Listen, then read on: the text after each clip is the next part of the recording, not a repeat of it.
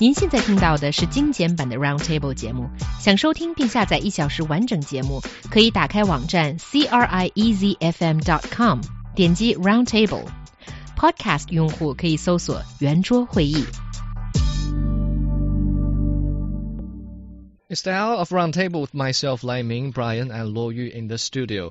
Recently, an internet commentator has suggested setting a seven-year validity period of marriage certificate on his Weibo account, which he believes can solve a lot of social problems. His words have sparked several severe criticism online. Could marriage certificate have a validity certificate like other certificates? 近日，某网络评论员在微博上提出一种大胆而令人惊叹的声音：结婚证应该设置一个七年的有效期，到期自动离婚。这样一来呢，许多的社会问题就会迎刃而解。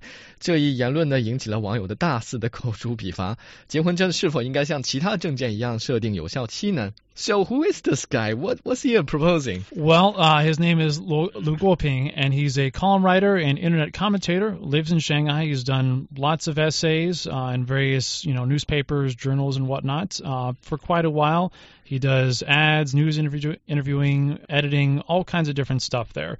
And so he gets this idea, uh, perhaps aimed at lowering the divorce rate, which has been uh, increasing in recent years, and says, well, how about when you get married, instead of it's just you know a lifetime sort of thing, is kind of the the intent that you'd think.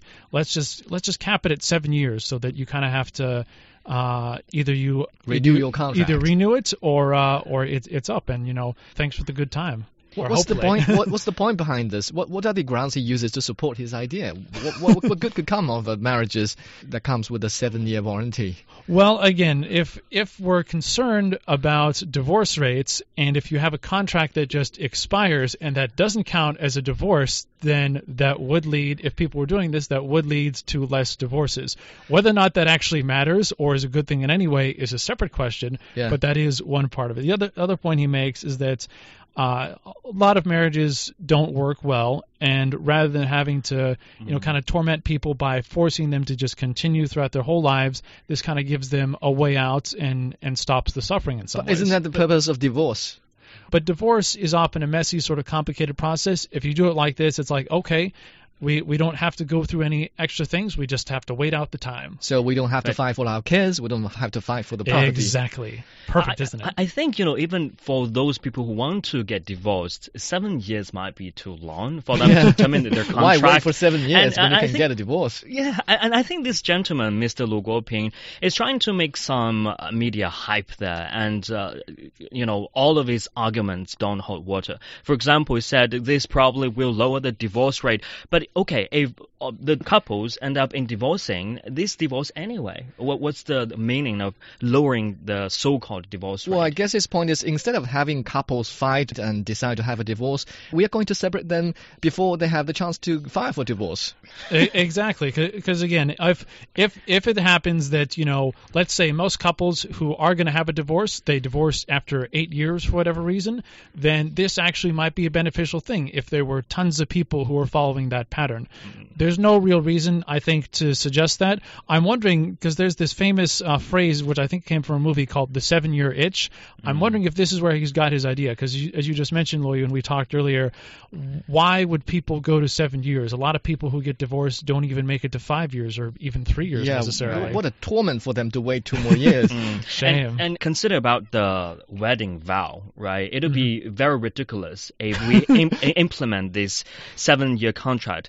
Because you know, in the wedding vow it says for better, for worse, for richer, for poorer, for in sickness and in health, until death do us part. Well, and until in the seven future, years do we part? Yes, Yeah, yeah. until seven years, uh, certificate expires, do we part? So it's it, it'll be very ridiculous. It- it and, would be. And, and some people even said that this will promote economic growth. Come on, how can you well, well, promote if- economic well, growth? I, I think the argument there was okay. Weddings, uh, these these are big ceremonies. Maybe you have divorce ceremonies as well.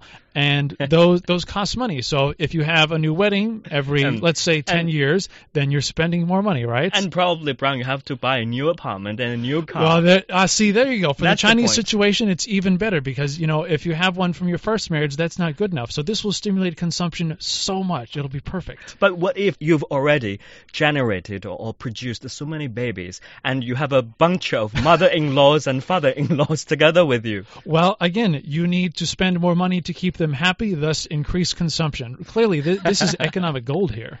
And one more strong argument coming from this Lu Guoping is that he, he believes that kids will enjoy more care and love because there'll be more Oh, stepmothers and stepfathers. That that is an interesting idea. Uh, Interesting I, I would say it would be better to have uh, a lot of parents than to have just one, regardless of, of who they are exactly. Um, Then we should go back to the uh, prehistory. well, there, there there is that idea, but uh, yeah, I I think there have probably been studies that have shown that kids who have to travel back and forth between various households, especially if it's not just two but maybe more than that, what a that's- wonderful opportunity to see the world. Yeah, see the world, uh, see dysfunction, experience instability as a kid when you're supposed to, you know, have a good upbringing. It's it's Yeah. not ideal. You know, what doesn't kill you make you stronger. I, I, Maybe not for kids. I think now, now in China, I mean, getting married and getting divorced have become so much easier than Mm. before. I think, you know, it just go to the civil office there, you have a stamp on your certificate, and you both get married, or you both uh, get divorced.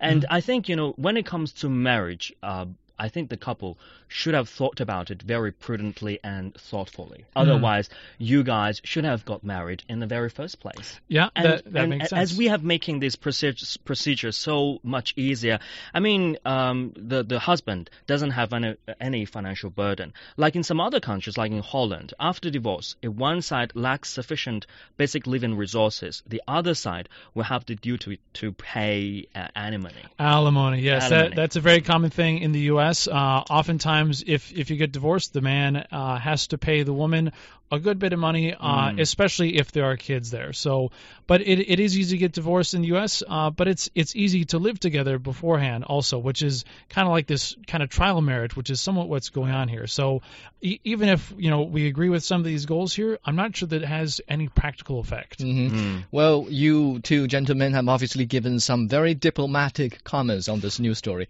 I want to make it personal. How do you, you guys haven't got married yet? How do you feel about having this choice? Well, personally, uh, I don't feel a need for it. I think people should be allowed, in general, to do what they want. But as uh, I think some of us have said here, if you're not ready to go for the full distance, if you're only willing to do seven years, why are you getting married? Right. I, I think Well, from my you, I have to question you, yeah, my perspective is quite simple. I take marriage very very seriously. which is why you're not married yet. Yes. No, and that's that's a good thing. You need to be serious. You need to make sure you have the right person beforehand. Don't Mm. rush into it.